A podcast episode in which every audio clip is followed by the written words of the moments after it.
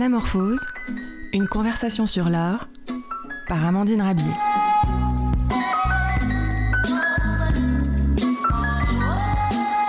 Bienvenue sur Cause Commune 93.1 FM. Vous pouvez aussi nous retrouver en ligne sur cause-commune.fm. Aujourd'hui, je reçois le philosophe et mathématicien Olivier Ray. Mais avant, une petite histoire. Peut-être connaissez-vous le peintre Kim Jong-yeol. Né dans un petit village de l'actuelle Corée du Nord, il sert comme soldat durant les conflits sino-japonais de la Deuxième Guerre mondiale et reste profondément marqué par les atrocités auxquelles il assiste. Dans les années 60, après un détour par New York, il arrive à Paris où il cherche encore sa voie artistique.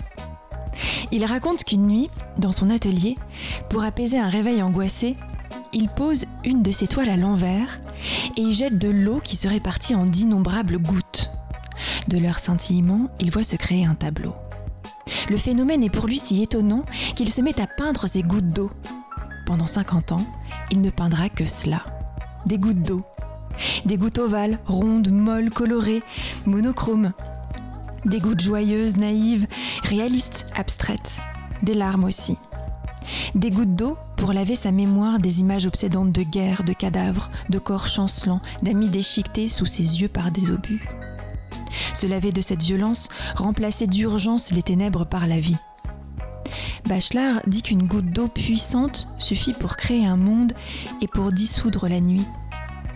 L'eau ainsi dynamisée, poursuit-il, est un germe. Elle donne à la vie un essor inépuisable. Kim Chang-yeol utilisait l'eau comme une consolation pour réparer son âme.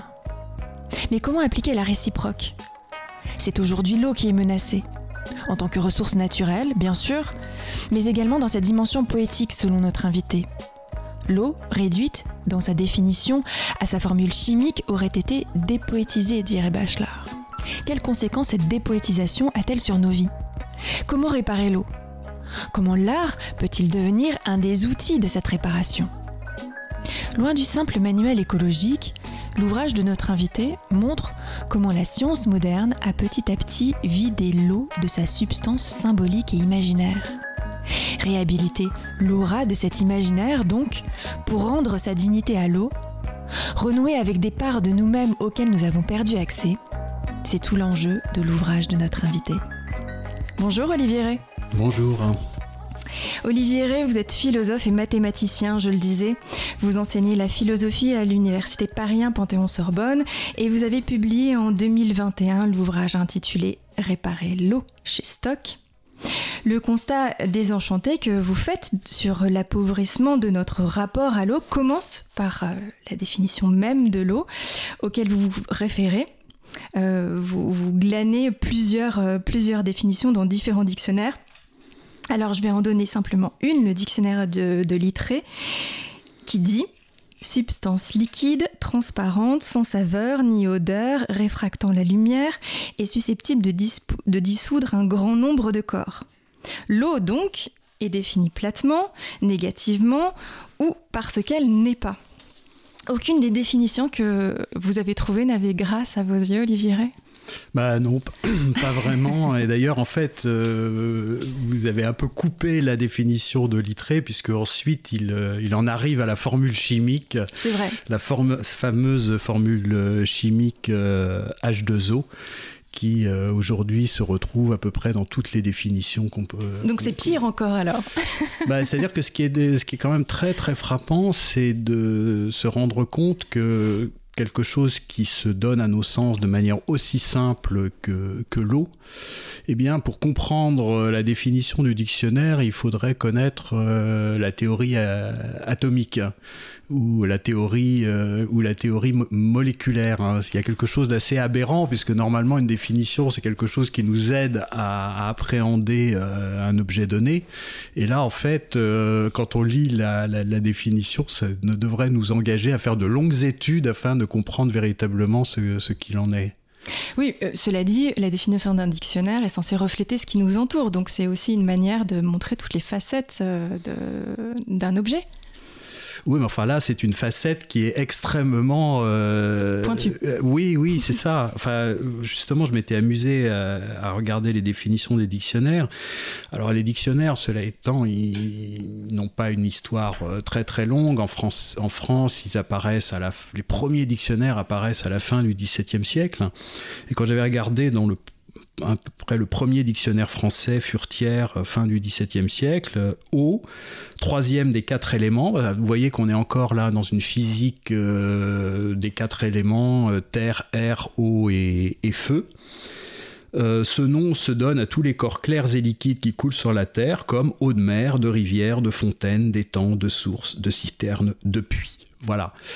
Et donc en fait, vous voyez, cette définition de l'eau, elle est plutôt une monstration Qu'est-ce que c'est que l'eau? Eh bien, on, indique euh, au lecteur euh, les différentes occurrences de rencontres euh, de l'eau.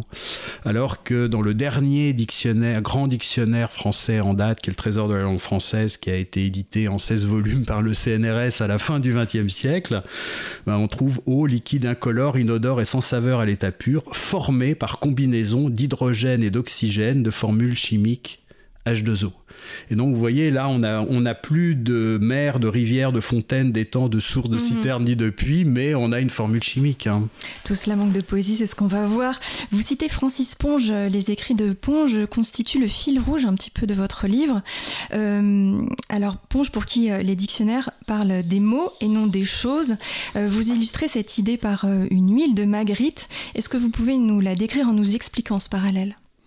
Ah oui, enfin c'est un tableau de Magritte où il en a fait plusieurs d'ailleurs sur ce, sur ce modèle où euh, il veut représenter un paysage, mais au lieu de peindre les différents éléments du paysage, il, les remplace par des sortes de taches et puis à l'intérieur de la tâche, il met le nom. Donc euh, au lieu d'avoir de dessiner une maison, il fait une tâche et puis il, a, il écrit au centre de la tâche maison. Euh, il fait la même chose pour les arbres, etc. Quoi. Voilà.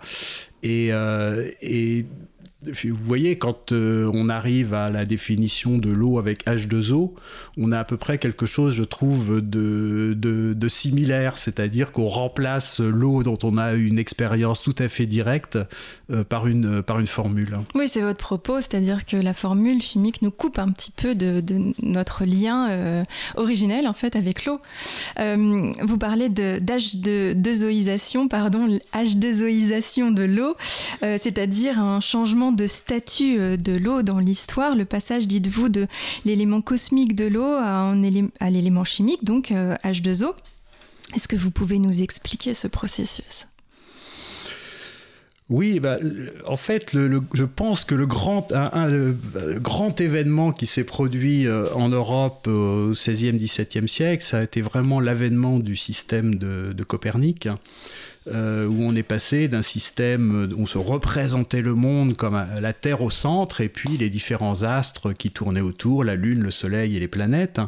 Et puis là-dessus arrive Copernic et qui dit non, en fait, il faut placer le Soleil au centre et la Terre est une des planètes qui tourne autour du, autour du Soleil. Alors d'un point de vue des modèles astronomiques, ça simplifie énormément euh, les choses, mais d'un autre côté, vous voyez que c'est un modèle qui est en complet décalage avec euh, notre manière directe d'appréhender les choses, c'est-à-dire que nous autres euh, terriens, nous voyons bien nous ressentons le sol sous nos pieds comme, euh, comme fixe, et nous voyons bien le soleil se lever tous les matins et se, et se coucher tous les, tous les soirs. C'est-à-dire que par rapport à nous, c'est bien le soleil qui tourne autour de, autour de la Terre. Le problème, c'est qu'en astronomie, si on veut faire des bons modèles astronomiques, il faut placer le Soleil euh, au centre. Mais vous voyez que dans, un, dans le premier modèle, c'était un modèle qui était en accord avec nos sensations immédiates. Et dans le deuxième Notre modèle, expérience du monde. Voilà, mm. c'est un modèle qui est en accord avec, euh, on pourrait dire, la, la, la, simplicité, euh, la simplicité mathématique. Et en fait, avec le système de Copernic, euh, s'amorce une sorte de déracinement. Et l'avantage que l'on va donner à des modèles scientifiques par rapport à nos sensations directes. Oui, vous le dites, hein, je vous cite, la science moderne s'est édifiée en répudiant les sensations, les impressions immédiates au profit de la raison et des mesures. Euh, c'est la place euh, trop grande prise par la science, sa suprématie qui a d'une certaine manière euh, asséché l'eau de ses autres contenus oui, bah, pourquoi finalement les modèles scientifiques se sont-ils imposés alors même qu'ils sont très décalés par rapport à notre euh, expérience directe du monde? C'est parce que ces modèles, euh, cette science mathématique de la nature, s'est avérée être un moyen extrêmement puissant d'agir sur euh, la nature. C'était pas encore le cas au XVIe, XVIIe siècle, mais déjà à partir de la fin du XVIIIe, puis surtout XIXe, XXe, va se développer une une, énorme technologie. J'aime bien faire la différence entre technique et technologie. Pour moi, la technique, c'était ce qui existait depuis l'aube de l'humanité, c'était des savoir-faire que les, les, humains se transmettaient de génération en génération. La technologie, c'est quelque chose qui est inimaginable sans la science euh, mathématique euh, de la nature. Ce n'est pas en faisant évoluer les mhm. techniques, par exemple, qu'on arrive à une centrale nucléaire ou à, ou à un smartphone. Il faut nécessairement en passer par des théories mathématiques de la matière pour arriver à ce genre de, à ce genre de choses. Bon, et la technologie, bon, elle s'est avérée d'une puissance euh, d'action absolument, euh, absolument extraordinaire, mais euh, cela étant, on a, au nom précisément de cette puissance d'action sur la nature, on a eu tendance à, complètement répudier euh, nos, rapports directs euh, au monde, à, dévaluer notre expérience directe du monde, et on en paye un, on en finit par en payer un prix exorbitant. D'une part parce que la technologie est justement tellement puissante qu'elle se met à détruire la nature, et puis, deuxièmement, elle éduque aussi un rapport purement instrumental au monde, mhm. euh, qui est euh, aussi désastreux euh, d'un point de vue spirituel. Alors, une fois ces dégâts constatés, Olivier comment fait-on pour les réparer? Est-ce que ça se répare, l'eau? Et d'ailleurs, Comment vous expliquez, expliquez à l'auditeur d'où vient le choix de cette formule réparer l'eau oh bah, elle, vient de, elle vient de Francis Ponge, parce que Francis Ponge, justement, euh, c'était un, donc un, poète du, un grand poète du XXe siècle. Et. Euh, il était de, tout à fait euh, révulsé par euh, ce rapport euh, de plus en plus utilitariste euh, des, êtres humains au, monde.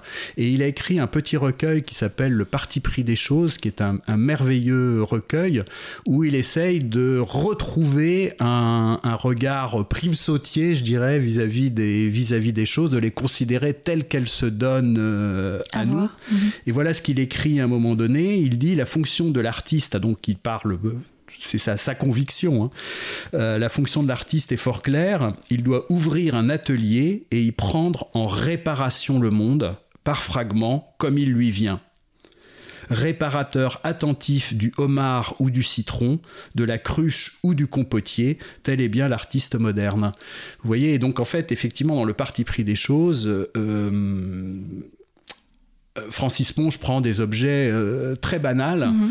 Euh, il dit le homard, le citron, la cruche, le compotier. Il va prendre également le cajot, l'huître. et puis, il va également s'occuper à un moment donné de, de l'eau. Mais vous voyez, c'est, il parle bien de réparation. Donc en fait, c'est, de Mais de réparation, alors il met sur le même plan un objet comme un être vivant, comme le homard ou, l'huître d'ailleurs. Oui, oui, oui, oui, oui, tout à fait. Oui. vous avez cité régulièrement vous citez régulièrement. Mais vous voyez, le homard, en fait, ça va être, euh, je prends le homard pour le mettre dans de l'eau bouillante et pour le mhm. et pour le et pour le manger. Et en fait, euh, là, euh, Francis Ponge, il suspend complètement ce rapport utilitaire au homard pour regarder cette chose absolument extraordinaire dès qu'on y prête attention, qu'est qu'est un homard. Mhm. C'est-à-dire ne, ne, plus seulement observer l'utile, mais voir d'autres fonctions dans les choses. Essayer de la laisser être ce qu'elle est. Oui. Observer en l'occurrence l'eau pour ce qu'elle est. Vous citez régulièrement Francis Ponge dans ce livre, je l'ai dit, euh, qui c'est non seulement un plaisir d'ailleurs, mais ça donne euh, envie de lire et relire ses écrits que vous avez cités comme euh, Le parti pris des choses ou Le verre d'eau. Donc Ponge parle de cette réparation de l'eau, une fonction qui serait donc confiée à l'artiste selon lui, comme vous l'avez évoqué. Et dans votre ouvrage, vous fondez euh, principalement sur euh, trois personnalités. Alors il y a un foisonnement en fait, il y en a beaucoup, beaucoup d'autres, mais euh, ces trois personnalités reviennent de manière récurrente. Il s'agit de Francis Ponge, de Bachelard et de Léonard de Vinci. Quel point commun ces personnalités ont-elles dans leur capacité à penser l'eau? Et donc réparer l'eau et penser le monde. Oui, bah, en fait, euh, nous sommes aujourd'hui tellement plongés dans ce, dans ce rapport utilitaire euh, au monde que est, ce n'est pas du tout une chose simple que de restaurer un autre type de rapport aux choses et, et, au monde. Et c'est pour cela qu'il est bon d'avoir des, des, aides, des intermédiaires. Et euh, par exemple, si je prends Léonard de Vinci, c'est un, c'est un, un bon auxiliaire. En fait, ce qui est très intéressant avec euh, Léonard de Vinci, c'est que lui donc vit au XVIe siècle et il est vraiment à cheval entre le monde médiéval. On, va venir à Léonard de Vinci plus précisément au cas Léonard de Vinci, mais juste avant quand même, je voulais me concentrer sur la fonction que vous donnez à ces personnages, parce que j'ai vraiment l'impression que ces, ces figures tutélaires de votre ouvrage ont une fonction précise et j'avais presque l'impression que vous les utilisiez comme d'ailleurs toutes les références d'artistes que vous convoquez euh, qu'elles avaient une sorte de fonction d'intercesseur pour nous, c'est-à-dire une aide pour essayer à nous, parce que vous proposez donc des solutions pour réparer l'eau, c'est l'objet de votre livre, et donc des intercesseurs entre nous et l'eau pour nous aider à retrouver cet imaginaire autour de l'eau.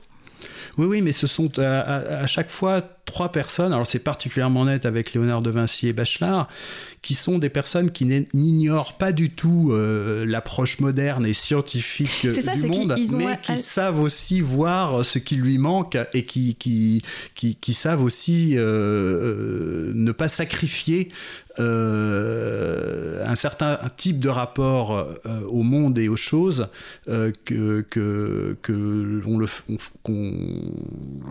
comme ça, ça se passe le plus souvent lorsque on se met à s'adonner à la science. Oui, vous donnez l'impression euh, très forte euh, qu'ils ont la capacité, euh, chacun, à faire le lien entre le savoir scientifique et l'imaginaire. Et ils ne se départissent jamais de cette intuition poétique, en fait. Oui, oui, tout à fait. Et, je vous dis, alors vraiment, Léonard de Vinci, c'est un cas. Euh, alors allons-y, je sens que ça vous bah démange. Approfondissons le cas Léonard de Vinci, à qui vous consacrez donc un chapitre. Il est ingénieur civil et militaire, euh, il est artiste et il érige la peinture en art suprême. C'est l'emblème donc parfait pour la thèse de votre livre. Oui, oui, oui, oui, tout à fait. Et en fait, Léonard de Vinci était un ingénieur en, hydraulique. Mhm. Euh, il a passé une grande partie de sa vie en Lombardie. Et Lombardie, c'est la plaine du Pô, et c'est un endroit où l'eau, euh, euh, eh ben, il faut beaucoup s'en occuper parce que on a des rizières et donc euh, il faut qu'elles soient bien alimentées en eau. Donc on a très peur des sécheresses. Mais d'un autre côté, par moment, il peut y avoir des grandes inondations. Donc on a les deux aspects, deux aspects dangereux de l'eau. Quand elle manque, c'est la sécheresse, et quand il y en a trop, c'est l'inondation. Donc Léonard de Vinci a a, conçu des canaux, des écluses, des ponts pour domestiquer l'eau. Et en même temps, il faisait œuvre d'ingénieur hydraulicien, il a toujours su garder vis-à-vis de l'eau euh, un regard, euh, un, regard premier vis-à-vis. Il a toujours considéré l'eau comme, comme, un élément fondamental. Il voyait en l'eau le sang de, la terre, et par ailleurs, il ne s'illusionnait pas. Il disait bien sûr, on peut faire des tas de, de montages pour la domestiquer, mais fondamentalement, elle restera toujours sauvage. Et par ailleurs, dans sa peinture, l'eau représentait le, défi suprême euh, parce que l'eau, ça coule, euh, c'est euh, très facilement en mouvement. Or, la peinture, évidemment, dans une peinture, les choses ne, bougent pas. Et donc, comment capturer l'eau à l'intérieur de, la peinture, c'était pour lui l'enjeu suprême. Alors justement, si je vous ai bien lu, nous, avons parlé donc précédemment du, du passage de, de cette époque du cosmos médiéval à l'univers moderne, et vous mettez cela en parallèle dans l'histoire de l'art avec l'avènement de la perspective géométrique au XVe siècle. Vous dites, je vous cite, que l'usage de la perspective géométrique a joué un rôle déterminant dans la préparation de la révolution scientifique moderne. De quelle manière, Olivier Ray bah, Parce que dans la perspective géométrique, euh, vous voyez, dans l'espace médiéval, euh, l'espace médiéval, c'était un espace euh, qui était constitué par les objets eux-mêmes. Et c'était la juxtaposition des objets qui engendrait l'espace.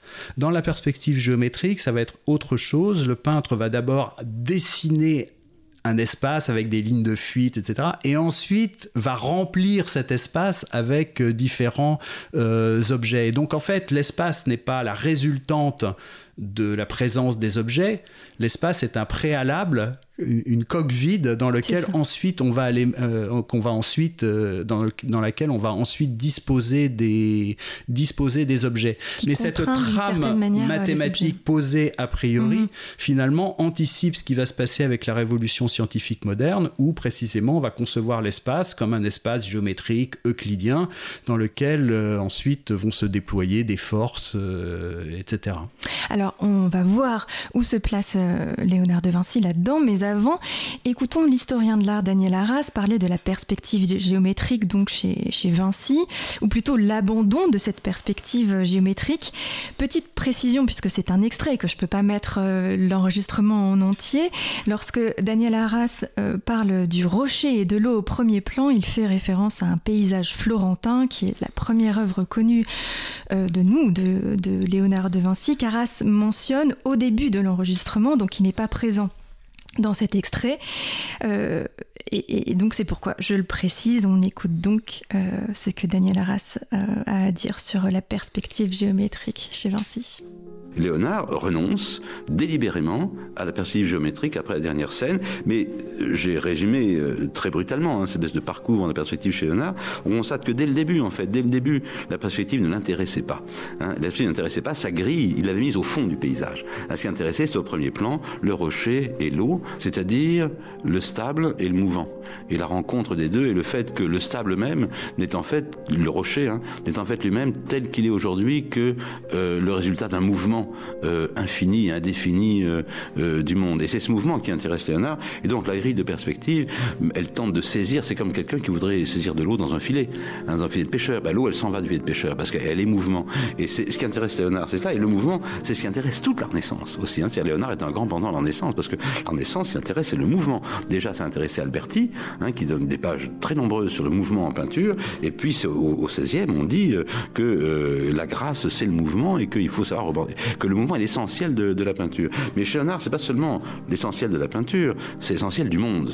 Euh, le monde est mouvement, le monde n'est que mouvement, et les formes fixes ne sont que des conventions.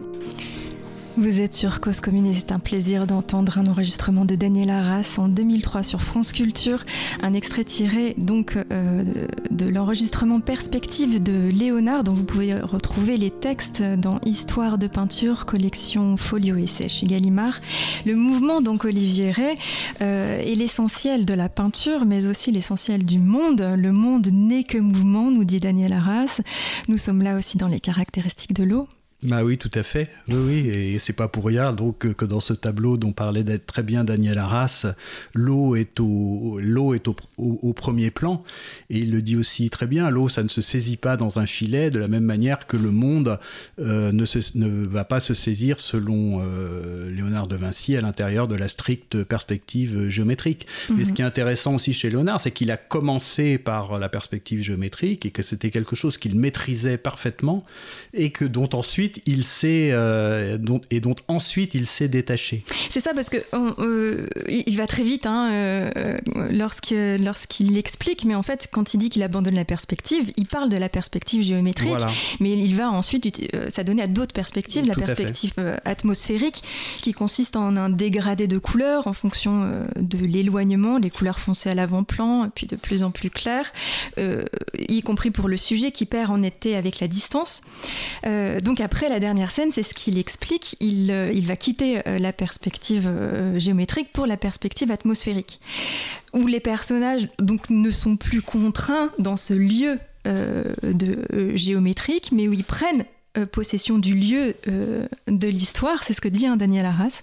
Et donc pour faire ce parallèle euh, avec l'eau, l'eau non plus ne peut se contraindre, elle n'est pas captive, vous le dites.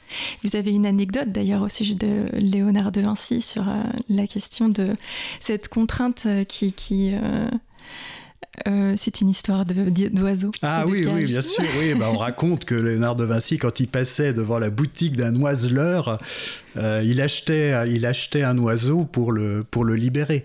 Parce que pour lui, un oiseau, il n'était pas fait pour être en cage, il était fait pour euh, voler.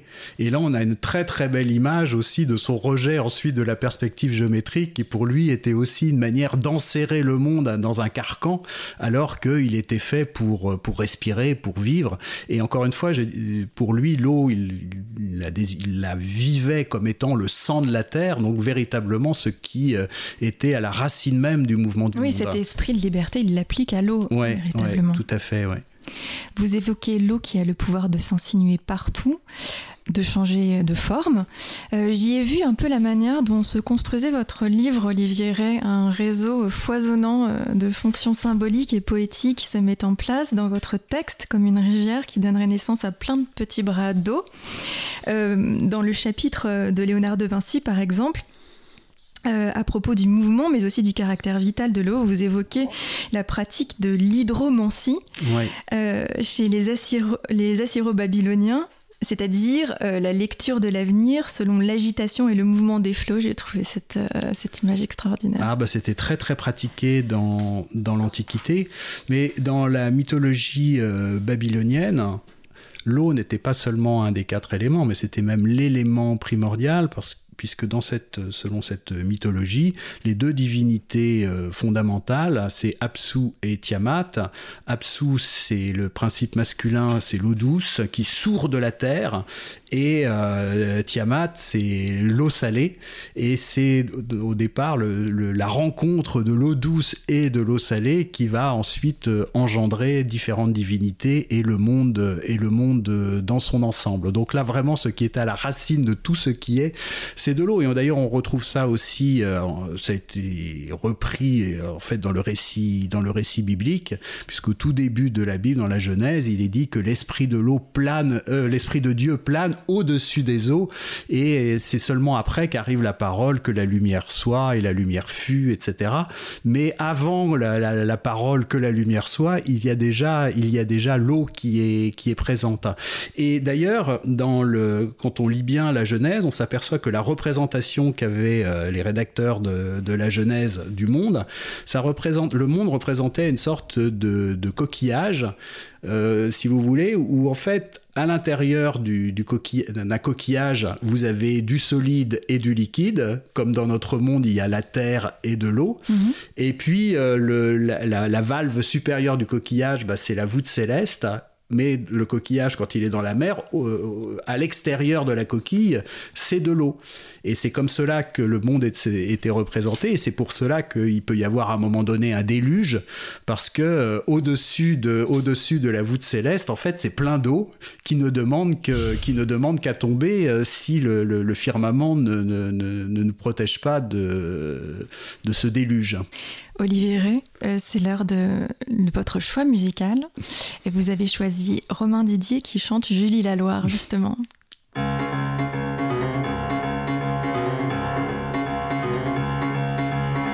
petit village, 7-8 heures du soir, un plan très large, la Loire. Assise près d'un pont, une fille en blouson, tout près d'elle, un garçon. 15 ans à peine, des yeux grands comme ça, elle dit je t'aime tout bas. Elle lui prend la main, elle sourit, elle est bien. Il l'embrasse, elle dit rien.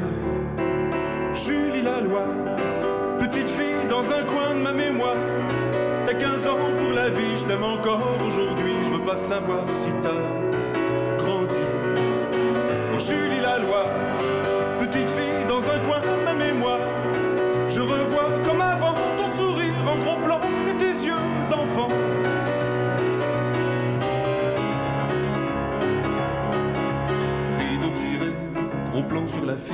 Elle se déshabille. D'un geste maladroit, il la prend dans ses bras pour la première fois. Une main qui glisse, un regard qui rassure, sourire d'Elvis au mur. De corps en vacances qui déchirent en silence les frontières de l'enfance.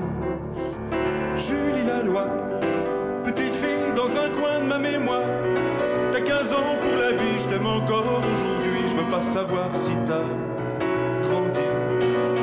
Oh Julie la loi, petite fille dans un coin, même et moi. Je revois comme avant ton sourire en gros plan et tes yeux d'enfant.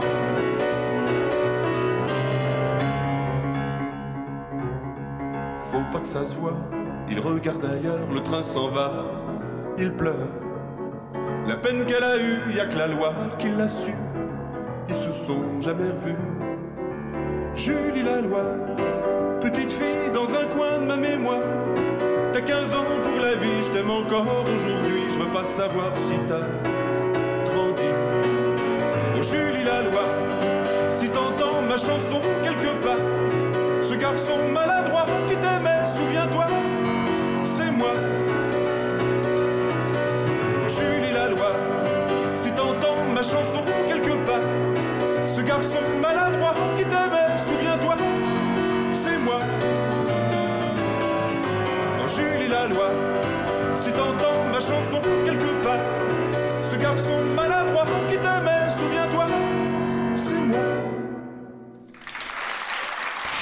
Vous êtes sur Cause Commune 93.1 FM. Nous sommes avec Olivier Ré pour euh, réparer l'eau ensemble. Pourquoi ce titre, Olivier Ré Bah, il y a une- un thème que nous n'avons pas abordé, c'est le, le lien qu'il y a entre l'eau et, et le temps. On y est. Voilà. Et parce que vous voyez, c'est assez amusant quand, euh, c'est- quand on cherche à définir le temps, on est quand même euh, bien embêté. Ça fait partie de ces choses euh, dont on sait très bien ce qu'elles sont jusqu'au moment où on nous demande de le définir. Euh, mais si on ne sait pas ce qu'est le temps, on sait ce que fait le temps, c'est qu'il s'écoule. Le temps s'écoule et on, voit immédiatement que euh, à travers ce mot écoulé, on voit le lien qu'il y a profond, intime qu'il y a entre euh, l'eau et l'eau et le temps. Et le mouvement aussi, Oui, oui, oui, tout à l'heure. oui, ouais. oui.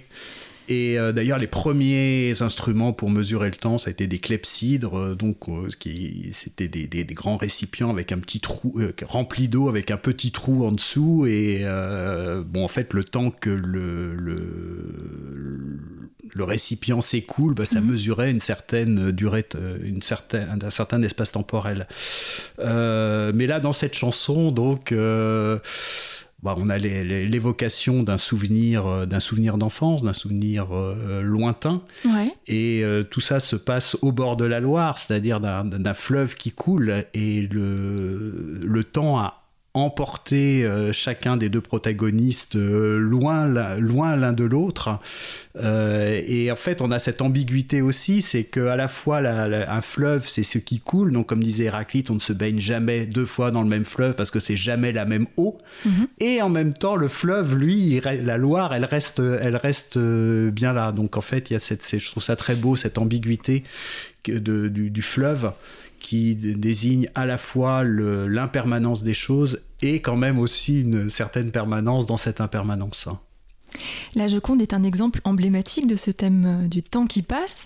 Euh, on va écouter Daniel Arras à nouveau, euh, qui évoque, euh, on s'en lasse pas, qui évoque à plusieurs reprises ce thème en analysant la Joconde dans, dans Histoire de peinture toujours, et notamment à propos, j'ai choisi cet extrait-là du petit pont que l'on aperçoit derrière la Joconde à droite, à la naissance de ce paysage chaotique, donc à l'arrière-plan paysage fait d'eau et de montagne. On écoute Daniel Arras. Alors le pont, hein, bah, il faut quand même encore le pont qui reste quand même, il y a ce pont qui reste là. Et, et je ne comprenais pas ce que venait faire ce pont, donc j'étais embêté. Euh, Jusqu'au moment où, bah oui, j'ai lu Carlo Pedretti, euh, qui est le grand spécialiste de Léonard de Vinci. Vous savez, Carlo Pedretti est capable d'écrire comme Léonard de Vinci, hein, de la main gauche et à l'envers. Hein. C'est un, homme admirable, il a passé toute sa vie avec Léonard de Vinci. Carlo Pedretti, euh, évoquant le pont, dit une chose très simple, sans penser au problème auquel que moi je me posais. Bah, que fait l'Aspont Il dit aussi, lui, que fait l'Aspont Mais il dit, bah, seulement, le, pont, c'est un symbole du temps qui passe. Puisque s'il y a pont, il y a une rivière, et que la rivière est le symbole banal par excellence du temps qui passe. Donc, bien sûr, le pont est un indice donné au spectateur, enfin à, à Francesco del Giocondo, si jamais il a vu le tableau, que l'étrangeté du rapport entre ce paysage chaotique et cette grâce euh, souriante de, de, de Mona Lisa, eh bien c'est le temps qui passe. Le thème du tableau, c'est le temps. Alors il faut lire euh, l'analyse euh, en entier hein, de, sur la Joconde de, de Daniel Arras, mais euh, l'analyse est passionnante sur, sur ce pont parce que j'ai trouvé que c'était le plus édifiant pour euh, évoquer le temps, mais il y a aussi le, le passage sur le sourire aussi. Vous voulez nous en parler, Olivier Ray Oui, oui, oui. Euh, bon, juste une toute petite parenthèse. Vous noterez que dans la chanson, en fait, les deux protagonistes aussi se rencontrent sur un pont sur la Loire. Donc ils sont d'emblée cette rencontre est d'emblée prise dans un, dans, dans, un flux temporel qui ensuite va les emmener euh, malheureusement loin, loin l'un de l'autre. Mais oui, dans, dans, ce qui est très frappant dans la Joconde, c'est que de part et d'autre de la figure de Mona Lisa, on a de l'eau, mais on a d'un côté de, un lac d'altitude qu'on identifie aujourd'hui comme le lac euh, Trasimène, et puis de l'autre côté, on a un, un fond de vallée qu'on identifie comme étant le, Val d'Arnaud. Et en fait, euh, de, part et d'autre du corps de Mona Lisa, donc on a de l'eau, mais euh, d'un côté de l'eau en hauteur, de l'autre côté de l'eau euh, de, vallée. Et qu'est-ce que ça sous-entend? C'est qu'en fait, derrière le corps de Mona Lisa, en fait, on a de l'eau qui coule du haut vers, du, haut vers le bas. Et en fait, cette eau, c'est comme le disait bien Daniel Arras, c'est le cours du temps. Et donc Mona Lisa, euh, elle va être, euh, qui à l'époque où elle est peinte par, euh, par Léonard est une jeune femme, elle va devenir vieille et puis elle va mourir. Et la peinture précisément a cette, cette faculté de d'éterniser un, moment de grâce à l'intérieur du cours du temps. Mais Léonard de Vinci suggère ce cours du temps à l'intérieur même de son tableau en représentant de l'eau en haut de l'eau en bas. Et euh, on pourrait, ça c'est Daniel Arras hein, d'ailleurs qui le remarque très bien, le léger sourire de Mona Lisa, en fait, il est il, suggère précisément cet écoulement de l'eau derrière euh, C'est ça, c'est qu'il est un petit peu plus relevé à droite pour faire le lien entre la partie euh, plus en hauteur et la partie plutôt en contrebas. Donc le sourire euh, relie ces deux parties en hauteur et en contrebas. Et Léonard de Vinci a finalement toujours gardé ce tableau. C'était un tableau, c'était le tableau qui lui était le, le plus cher parce que il, je pense qu'il représentait aussi pour lui l'enjeu suprême de l'enjeu suprême de la, de la, de la peinture, qui était d'arriver de, aussi à, capter, encore une fois, un moment de grâce à, l'intérieur d'un mouvement perpétuel. C'est ça, c'est une gageure de représenter le temps tout en préservant euh, une unité dans l'instantané qu'est la peinture. Ouais, ouais, ouais. Galilée, euh, dites-vous, à l'inverse de Léonard, euh, voit ou souhaite, voit une nature entièrement écrite en langue mathématique Pardon pour ma naïveté, mais ça ressemble à quoi une nature mathématisée, comme vous l'évoquez? Bah, ça ressemble à, la nature telle qu'elle est appréhendée par la, par la science moderne, qui, qui, euh, construit des théories euh, mathématiques, qui construit des modèles mathématiques qui sont là pour rendre compte, de, pour rendre compte euh, des phénomènes. Mais est-ce qu'on peut appliquer des formules mathématiques à tout dans notre bah, environnement? La, très grande réussite au XVIIe siècle qui a vraiment convaincu beaucoup d'esprits, c'est Newton, qui a réussi, avec ses lois de la gravitation universelle, à montrer que par les mêmes relations mathématiques, on pouvait décrire la chute des corps sur la Terre et la, trajectoire des astres euh, dans le ciel. C'est une performance absolument, euh, absolument extraordinaire.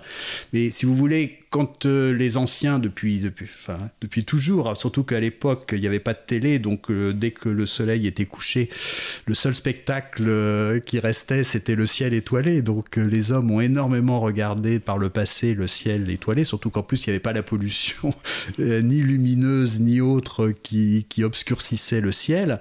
Ils ont énormément regardé le ciel, ils s'étaient rendus compte, ils avaient identifié énormément de planètes, de constellations, ils avaient une connaissance du ciel tout à fait euh, tout à fait remarquable.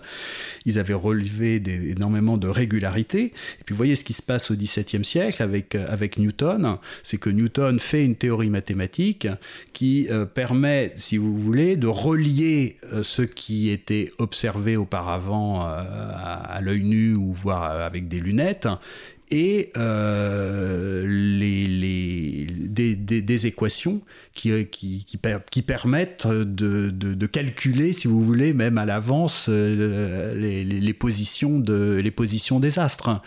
Et donc, en fait, à ce moment-là, ce qui va se passer, c'est que les astronomes ne vont plus guère regarder le ciel, mais ils vont regarder, leur, euh, ils vont regarder leurs équations. Et donc là, on a un transfert aussi d'une science qui d'abord euh, observe, contemple le monde, à une science qui euh, d'abord va calculer. intégrer l'homme au monde, ne plus le surplomber, ne plus le dominer. L'eau dont parle Ponge est une continuité de nous, dites-vous?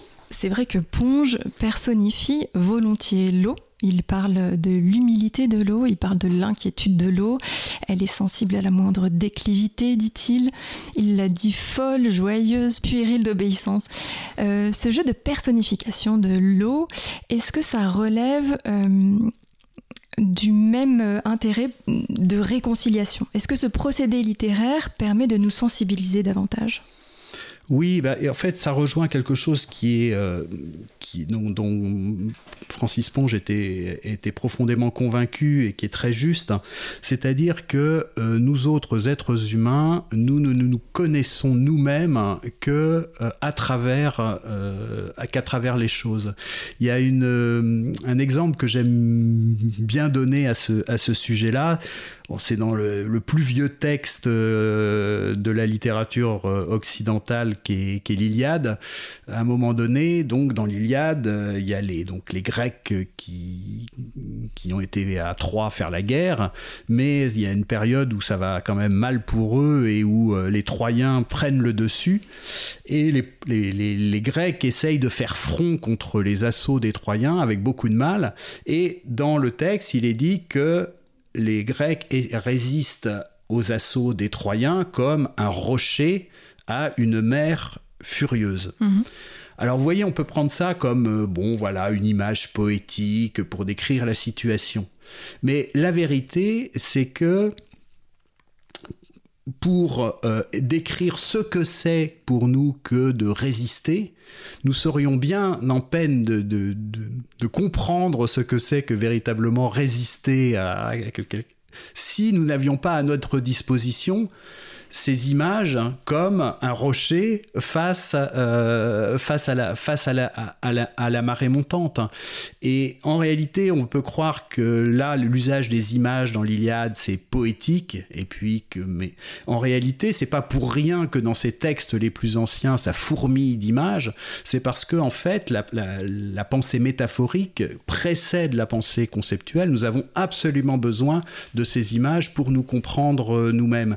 Et donc, plus à notre disposition nous avons un très grand réservoir d'images, plus nous serons capables de nous connaître nous-mêmes de manière fine. Et en revanche, plus ce répertoire se réduit, plus nous serons nous-mêmes réduits à une, compréhension extrêmement pauvre euh, de nous-mêmes. Et c'est pour ça que Francis Ponge, quand il prenait le parti pris des choses, il disait, mais c'est en nous intéressant véritablement aux choses que nous arriverons aussi à nous connaître euh, correctement.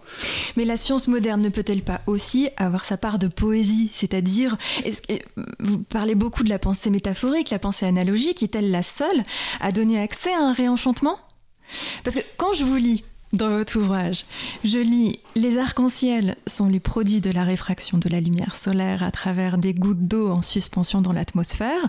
En ce qui me concerne, ça réveille mon imagination. de savoir que l'atome d'hydrogène vient de l'univers primordial ou que celui de l'oxygène est le résultat d'une série de réactions nucléaires euh, dans le cœur d'une étoile il y a 5 milliards d'années, qui a ensuite été projetée dans le vide intergalactique, moi je trouve ça vertigineux et poétique. Oui, on peut trouver qu'il y a quelque chose de vertigineux et de poétique euh, là-dedans, mais euh, vous voyez, analogiquement, c'est quand même d'un faible usage pour, euh, pour nous comprendre. Vous voyez, euh, euh, Gaston Bachelard disait Que saurions-nous de la pureté sans le spectacle, sans le spectacle d'une eau pure?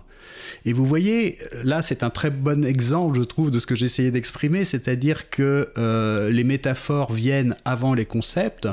La pureté, c'est un concept, mais que nous n'aurions pas pu former sans le spectacle, sans le spectacle d'une eau pure.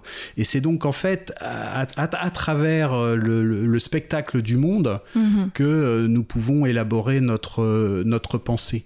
Et c'est pour cela que, euh, encore une fois, le parti pris des choses de, de Qui nous engage à regarder le monde, à le contempler euh, davantage que nous ne le faisons. En fait, c'est pas simplement, euh, il y a aussi des bénéfices à en tirer pour, euh, pour nous-mêmes. C'est un, un, enrichissement intérieur.